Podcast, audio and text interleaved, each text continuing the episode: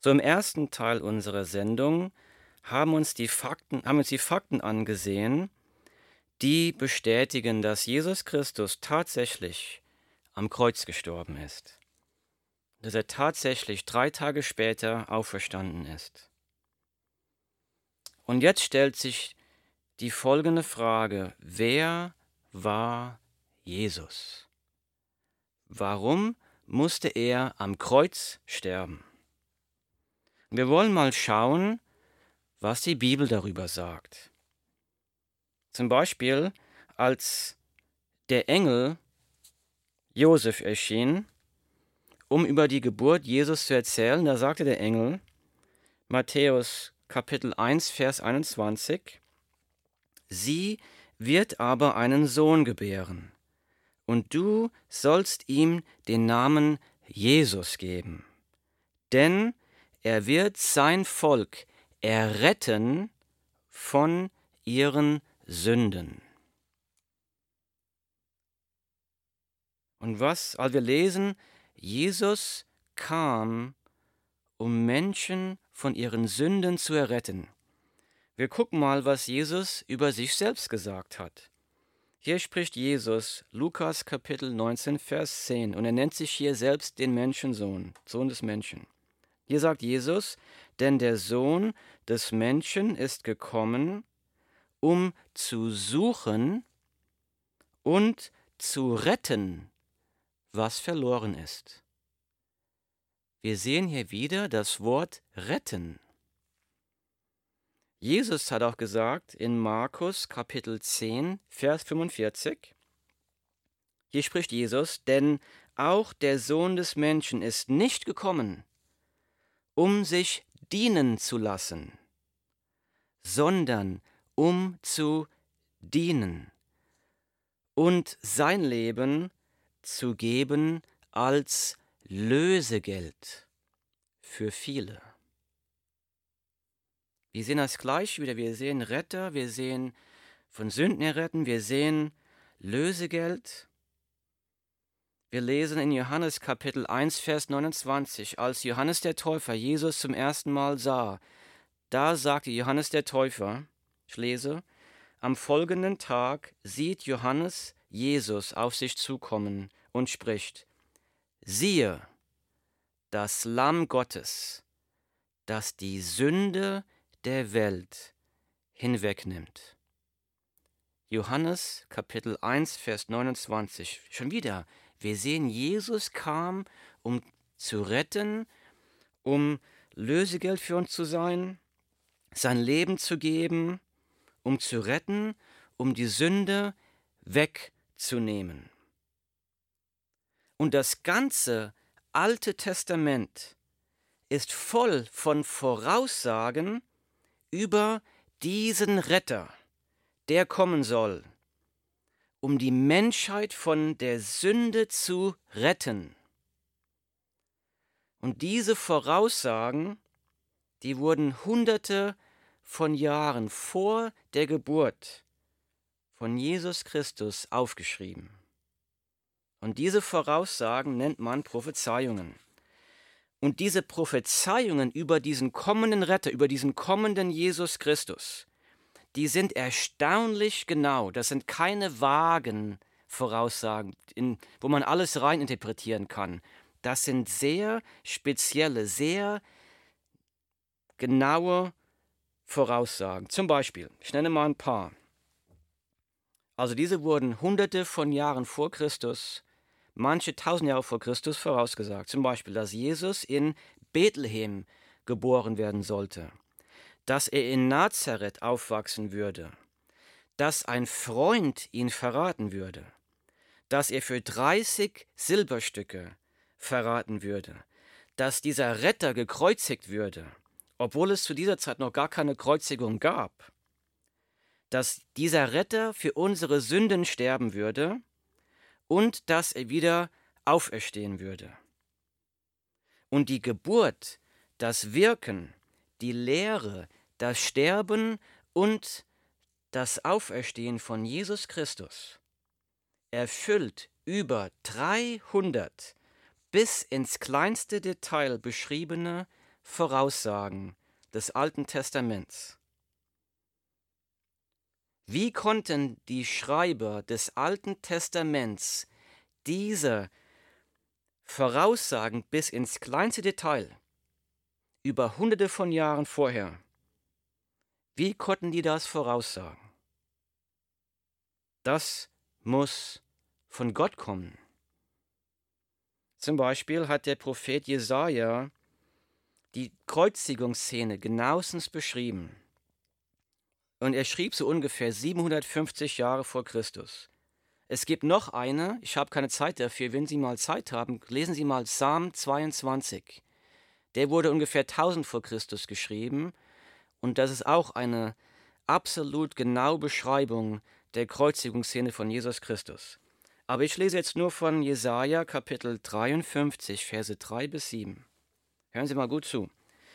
Ich lese: Er wurde verachtet und von den Menschen abgelehnt. Ein Mann der Schmerzen, mit Krankheit vertraut, jemand, vor dem man sein Gesicht verbirgt. Er war verachtet und bedeutete uns nichts. Dennoch, er nahm unsere Krankheiten auf sich und trug unsere Schmerzen. Und wir dachten, er wäre von Gott geächtet, geschlagen und erniedrigt. Doch wegen unserer Vergehen wurde er durchbohrt, wegen unserer Übertretungen zerschlagen. Er wurde gestraft, damit wir Frieden haben. Durch seine Wunden wurden wir geheilt.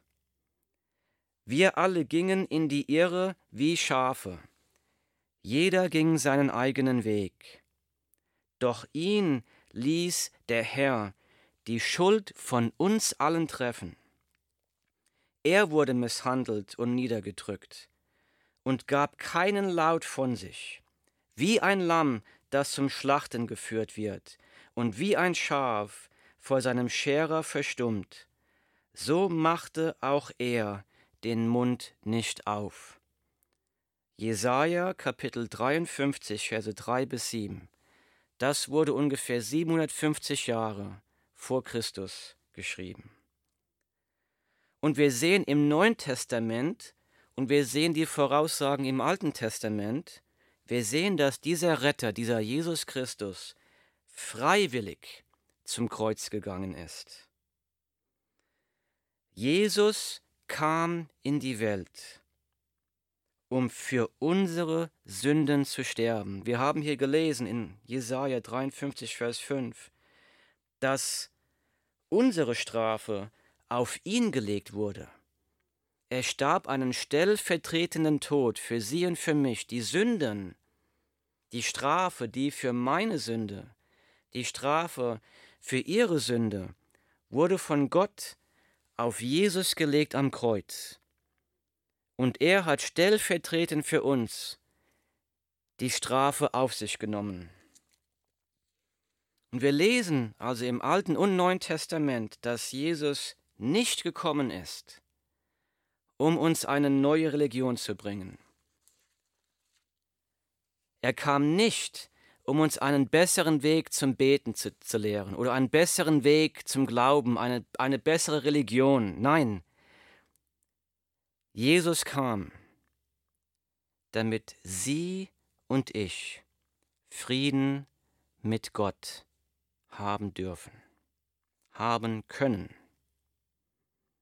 Er nahm meine Strafe und er nahm auch ihre Strafe am Kreuz auf sich. Und durch seine Auferstehung hat Jesus bewiesen, dass er genau der ist, für den er sich ausgegeben hat, der Sohn Gottes. Jesus sagt, ich bin die Auferstehung und das Leben. Wer an mich glaubt, wird niemals sterben. Wer kann das sagen außer Gott?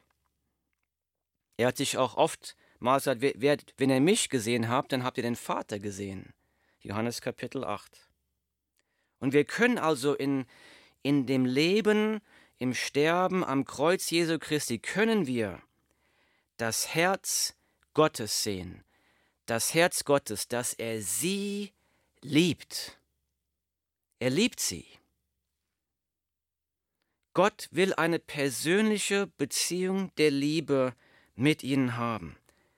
Das Kreuz ist der Beweis dafür, dass Gott sie liebt. Wenn Sie sagen, woher will ich wissen, dass Gott mich liebt, schauen Sie aufs Kreuz. Schauen Sie aufs Kreuz. Wenn Sie lange genug aufs Kreuz schauen, dann werden Sie sehen, da hing Jesus und meine Schuld hat ihn ans Kreuz genagelt. Gott kam, um uns zu retten. Wir lesen also im Neuen Testament, dass Gott zu den Menschen kam, dass Gott alles getan hat, damit wir nicht von ihm getrennt leben müssen. Gott hat alles getan, um uns davor zu bewahren, dass wir die Ewigkeit getrennt von ihm leben müssen. Die Bibel nennt das die Hölle. Gott hat alles getan. Ich lese 1. Johannes Kapitel 4, Verse 9 und 10. Ich lese, darin ist die Liebe Gottes zu uns geoffenbart worden, dass Gott seinen eingeborenen Sohn in die Welt gesandt hat, damit wir durch ihn leben sollen. Darin besteht die Liebe, nicht dass wir Gott geliebt haben, sondern dass Gott uns geliebt hat und seinen Sohn gesandt hat als Sühnopfer für unsere Sünden. 1. Johannes, Kapitel 4, Verse 9 bis 10. Bibel sagt ganz klar, die Vergebung unserer Sünden, die Errettung aus der Hölle, das ewige Leben, Gemeinschaft mit Gott, das sind alles unverdiente Geschenke, die Gott jedem Menschen schenken will, auch Ihnen. Jetzt mag einer sagen, ich brauche keine Errettung von meiner Sünde. Ich bin ein guter Mensch, ich brauche das nicht. Und ich habe das schon in der letzten Sendung erwähnt, vor vier Wochen. Also die das schon gehört haben, bitte entschuldigen Sie die Wiederholung. Aber da kam mal jemand zu Jesus. Wir lesen das im Matthäusevangelium. Eines Tages kommt einer zu Jesus und er fragt Jesus, was ist das wichtigste Gebot? Und ich zitiere, und Jesus sprach zu ihm, du sollst den Herrn, deinen Gott, lieben mit deinem ganzen Herzen, mit deiner ganzen Seele und mit deinem ganzen Denken. Das ist das erste und größte Gebot.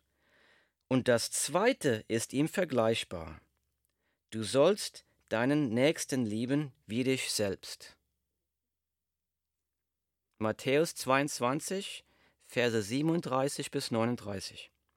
Also Jesus sagt, die beiden größten, wichtigsten Gebote sind die, lieb, erst Nummer eins, du sollst Gott lieben mit ganzem Herzen, mit ganzer Seele, mit dem ganzen Denken. So jetzt frage ich Sie, haben Sie das getan? Leben Sie so, dass Sie von morgens bis abends, jede Minute, jede Minute Ihres Lebens, dass Sie Gott mit ganzer Kraft, ganzem Herzen, ganzem Denken lieben. Und Jesus sagt, das zweite Gebot ist genauso wichtig und das sagt, du sollst deinen Nächsten lieben wie dich selbst. Und wer kann das sagen?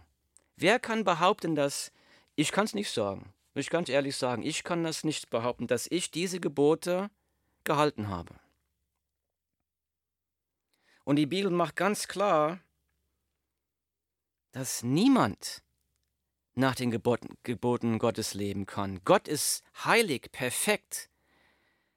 Gottes Heiligkeit übersteigt unsere Vorstellungen und Gottes Erwartungen an uns sind so viel höher, als wir sie uns selbst stellen. Wir vergleichen uns oft mit unseren Mitmenschen und wir kommen da vielleicht ganz gut weg. Wir haben noch keinen umgebracht, wir haben noch, noch nie einen, einen Mord begangen oder sowas.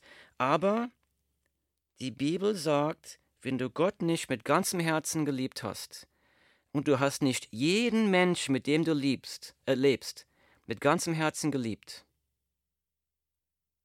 dann trennt uns diese Sünde von Gott. Die Bibel sagt, alle haben gesündigt und verfehlen die Herrlichkeit Gottes. Römer 3:23. Und die Bibel sagt, dass die Sünde uns von Gott trennt. Gott will Gemeinschaft mit uns haben, aber die Sünde trennt uns von Gott. Und wenn wir in dieser Trennung von Gott sterben, dann werden wir auch in der Ewigkeit getrennt von Gott auf Ewigkeit weiterleben.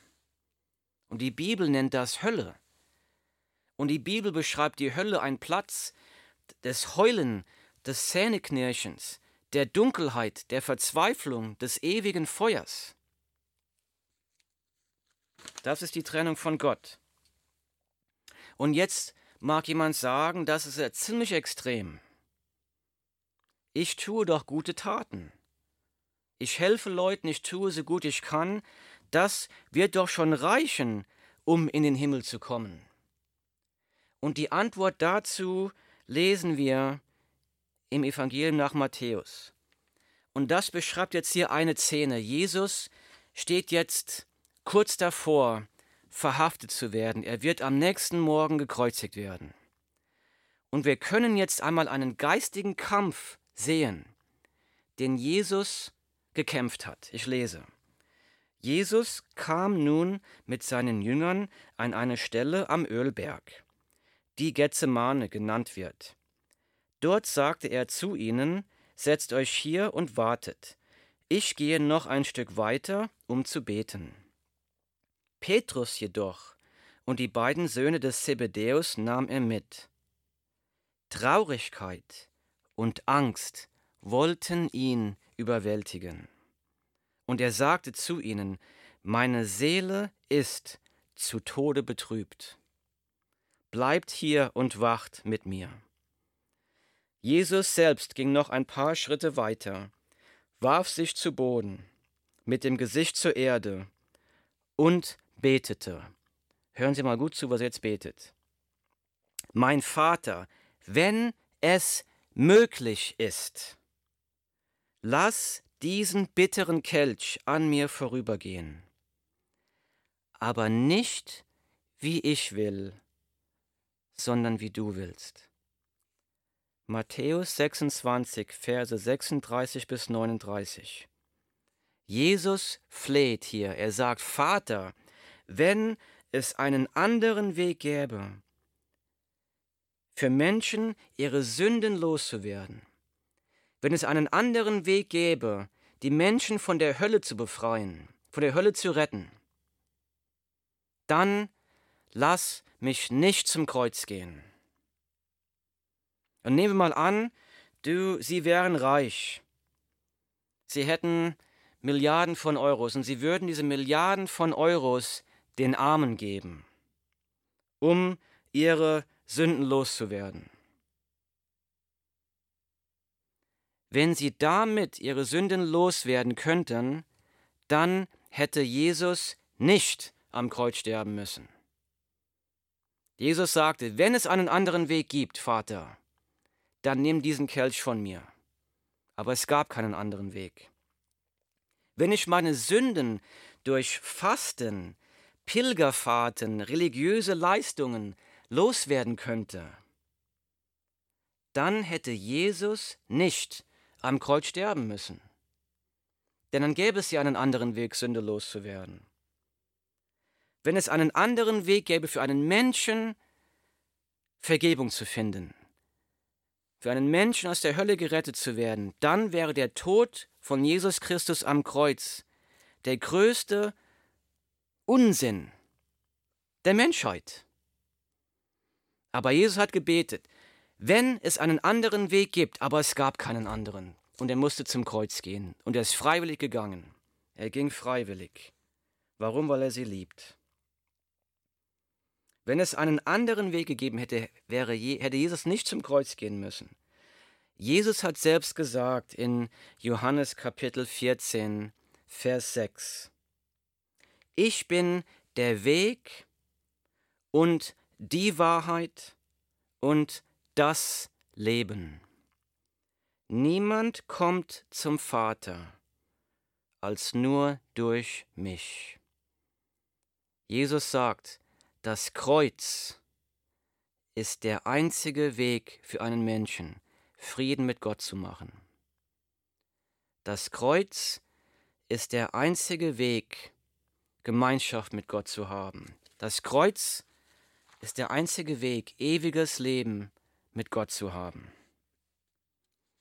Es ist aber nicht genug, nur zu wissen, dass Jesus für meine Sünden gestorben ist. Denn das ist ein Geschenk, ein unverdientes Geschenk, das Gott für mich und für sie hat. Ein unverdientes Geschenk, das wir annehmen müssen. Und jetzt mag einer fragen, ja, wie sieht denn sowas aus? Ich bin doch ein Mitglied einer Gemeinde mein ganzes Leben lang. Ich bezahle Kirchensteuern, ich gehe an Weihnachten und Ostern zur Gemeinde, ich gehe sogar vielleicht jeden Sonntag in die Gemeinde. Aber Jesus hat nicht gesagt, dass Mitgliedschaft in einer Gemeinde der Weg zur Vergebung der Sünden ist. Der Weg zur Vergebung der Sünden ist eine persönliche Beziehung mit Jesus Christus. Eine, Jesus Christus hat gesagt, Johannes Kapitel 3, Vers 5, wenn einer nicht von neuem geboren wird, kann er das Reich Gottes nicht sehen. So, wie geht denn sowas? Wie werde ich denn ein Kind Gottes? Wie kann ich denn dieses Geschenk Gottes annehmen? Und das sind eigentlich drei Schritte, die Sie jetzt zu Hause machen könnten. Nummer eins. Ich muss erst einmal erkennen, dass ich ein Sünder bin. Ich muss erst mal erkennen, dass Gott heilig ist, dass ich seine Gebote gebrochen habe, dass ich ein Leben geführt habe, wo mir Gott gleichgültig war, dass ich vor Gott nicht so bestehen kann, wie ich zurzeit bin. Nummer zwei ist, ich muss meine Sünde bekennen. Im Gespräch mit Gott. Gott verspricht uns, 1. Johannes Kapitel 1 Vers 9, wenn wir aber unsere Sünden bekennen, so ist er treu und gerecht, dass er uns die Sünden vergibt und uns reinigt von aller Ungerechtigkeit. Also erstmal erkennen, dass ich ein Sünder bin. Zweitens, ich muss meine Sünde vor Gott bekennen. Und Nummer drei ist Umkehr. Umkehr bedeutet, ich will jetzt Jesus auf den Thron meines Lebens setzen. Jesus wird ab jetzt der Oberbefehlshaber meines Lebens. Er bestimmt, was ich tue, was ich denke, wie ich handle. Er bestimmt alles, was ich tue.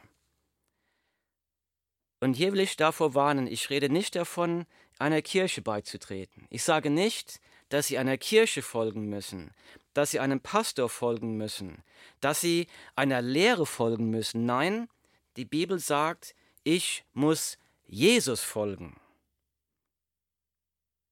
Und das kostet was. Ich muss Jesus totale Herrschaft über jeden Bereich meines Lebens geben. Ich will ihm sagen, Jesus, komm in mein Leben und übernimm du das Steuer. Und das kostet was. Das kostet was. Das muss ich erkennen. Ich muss erkennen, erkennen, dass erstmal das Sünde mich zerstört. Sünde ist etwas Selbstzerstörerisches.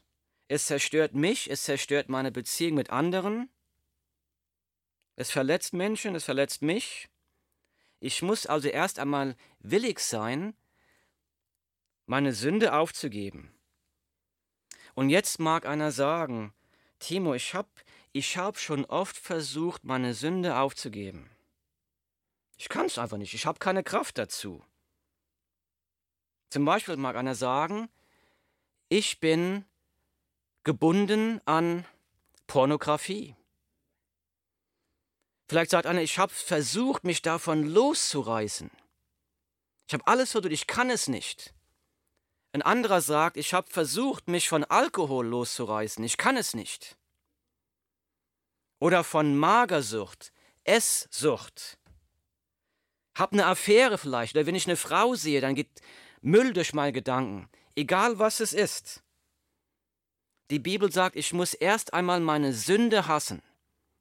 Wenn ich meine Sünde hasse und willig bin, meine Sünde aufzugeben und Jesus Christus zum Zentrum meines Lebens zu machen, dann verspricht die Bibel etwas ganz Großartiges. Die Bibel sagt, dass Jesus am Kreuz die Macht, die Kraft, die Herrschaft der Sünde über mich gebrochen hat. Die Bibel sagt, dass Jesus uns frei macht von der Sünde. Ich muss nur willig sein, das zu wollen. Ich muss willig sein, Jesus zu folgen, ihm totale Herrschaft in meinem Leben zu geben. Und die Bibel sagt, dass wir dann in dem Moment vom Heiligen Geist erfüllt werden und dass wir dann die Kraft Gottes haben, gegen die Sünde zu kämpfen. Das heißt nicht, dass wir nicht mehr sündigen, aber vor dieser Umkehr sündigen wir tagtäglich. Das gehört zum normalen Tagesablauf. Aber nach der Umkehr ist jede Sünde in unserem Leben eine riesige Katastrophe. Und ich will einmal sagen, Jesus will keine Religion. Er ist nicht daran interessiert, welche religiöse Leistungen sie ihm bringen können. Er will eine Beziehung der Liebe mit ihnen haben, eine persönliche Beziehung. Er will mit ihnen gehen durchs Leben. Er will, dass sie mit Jesus unterwegs sind, ihm im Zentrum haben, ihm folgen. Und die Bibel verspricht uns, Johannes Kapitel 1, Vers 12, allen aber, die ihn aufnahmen, denen gab er das Anrecht, Kinder Gottes zu werden, denen, die an seinen Namen glauben. Ich lese mal vor. Allen aber, die ihn aufnahmen, denen gab er Jesus das Anrecht, Kinder Gottes zu werden. Denen, die an seinen Namen glauben. Johannes Kapitel 1, Vers 12. Himmlischer Vater, sende deinen Heiligen Geist aus und überführe Herzen der Sünde Schenke Erweckung und Erlösung. Ziehe jetzt Seelen zu Jesus Christus. In Jesu Namen. Amen. Gott hat alles getan, um sie von ihrer Sünde zu befreien. Gott hat alles getan, um sie vor der Hölle zu befreien. Gott hat alles getan, um eine Beziehung mit ihnen zu haben. Gott hat alles getan, um ihnen das ewige Leben zu schenken. Sie und ich, wir müssen nur dieses unverdiente Geschenk durch Erkennen unserer Sünde, Bekennen unserer Sünde und Umkehr. Jesus zum Zentrum unseres Lebens zu machen dann können wir dieses Geschenk Gottes annehmen. Die Bibel sagt, Johannes äh, Römer 10, Vers 9, denn wenn du mit deinem Mund bekennst, Jesus ist der Herr, und in deinem Herzen glaubst, dass Gott ihn aus den Toten auferweckt hast, so wirst du gerettet. Absolute Gewissheit auf Errettung. So, vielleicht merken Sie jetzt, wie Gott an Ihrem Gewissen und Herzen anfängt zu rütteln. Sie haben vielleicht erkannt, dass Sie verloren wären, wenn Sie heute sterben müssten. Und Gott will das nicht. Gott will, dass Sie gerettet werden. Die Bibel sagt, Gott will nicht, dass auch nur einer verloren geht, sondern er will, dass jeder zur Umkehr kommt. Und hier geht es nicht um eine Kirche oder um eine Gemeinde. Es geht hier darum, dass egal wo sie sind, jetzt Frieden mit Gott machen, dass sie umkehren und von jetzt an mit Jesus unterwegs sind. So, wenn Sie jetzt merken, dass Gott an Ihrem Herzen rüttelt, Sie merken, Sie wollen Frieden machen mit Gott.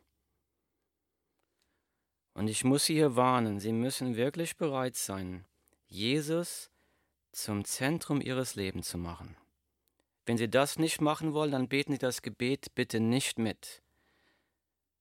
Es hat sonst keinen, das muss also wirklich ernst gemeint sein. Wenn Sie wirklich erkennen, ich stehe vor Gott als Sünder und ich will das nicht mehr, ich will mich von der Sünde abwenden und ich will Gott, ich will Jesus folgen, koste es was wolle.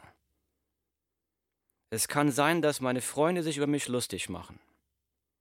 Es kann sein, dass mich meine Familie für verrückt hält. Aber wenn Sie bereit sind, das zu tun, dann werden wir gleich zusammen ein Gebet beten. Ich will Ihnen mal sagen, wie das Gebet ungefähr aussieht. Es kommt ja nicht so auf die Worte drauf an, aber also wir, wir, wir sagen sowas wie, ähm, Herr Jesus, ich erkenne, dass ich ein Sünder bin und verloren bin vor Gott. Und dann können Sie vielleicht Ihre Sünden laut vor Jesus bekennen. Dann sagen Sie, ich will mich jetzt von meiner Sünde abwenden. Ich wende mich zu dir, Herr Jesus Christus. Ich will dich zum Zentrum meines Lebens machen. Ich will dir folgen. Übernimm du das Steuer meines Lebens. Komm in mein Herz und hilf mir, dir zu folgen. Und wenn Sie jetzt bereit sind, dieses Gebet zu beten, dann lade ich Sie ein, jetzt wo Sie gerade sind, im Auto, zu Hause, auf dem Sofa, unterwegs, dass Sie jetzt Frieden machen mit Gott eine ernste Sache mit Jesus. Und wenn Sie wirklich merken, dass Gott Sie dazu zieht, und wenn Sie es wirklich ernst meinen, dann lade ich Sie jetzt bitte ein, mit mir oder mir nachzubeten. Herr Jesus Christus, Herr, ich habe gegen Gott gesündigt. Du weißt es, Gott, du kennst mich. Du hast mich geschaffen, du weißt alles, was ich falsch gemacht habe. Ich habe gesündigt. Ich habe gesündigt, bin ein Sünder. Und ich gebe Ihnen jetzt so 30 Sekunden, wo Sie vielleicht spezielle Sünden, mit denen sie kämpfen, jetzt zu Gott bekennen können. Sie können sagen, Jesus, hier ist meine Sünde, die ich dir hinlege. Sie können das jetzt beten.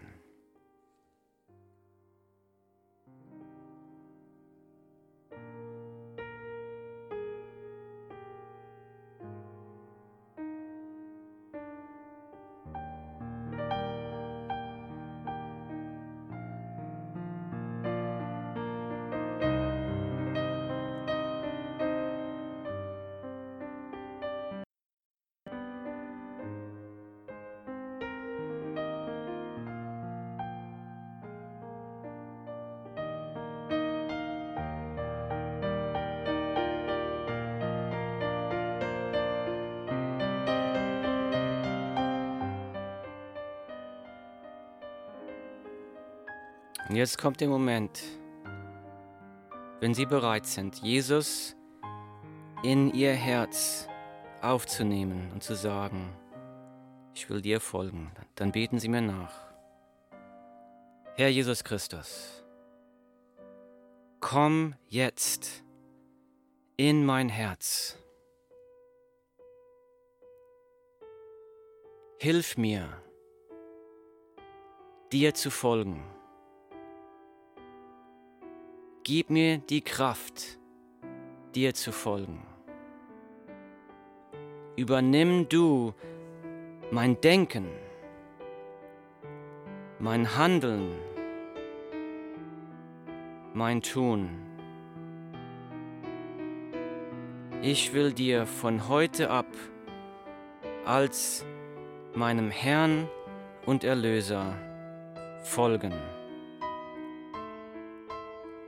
Amen.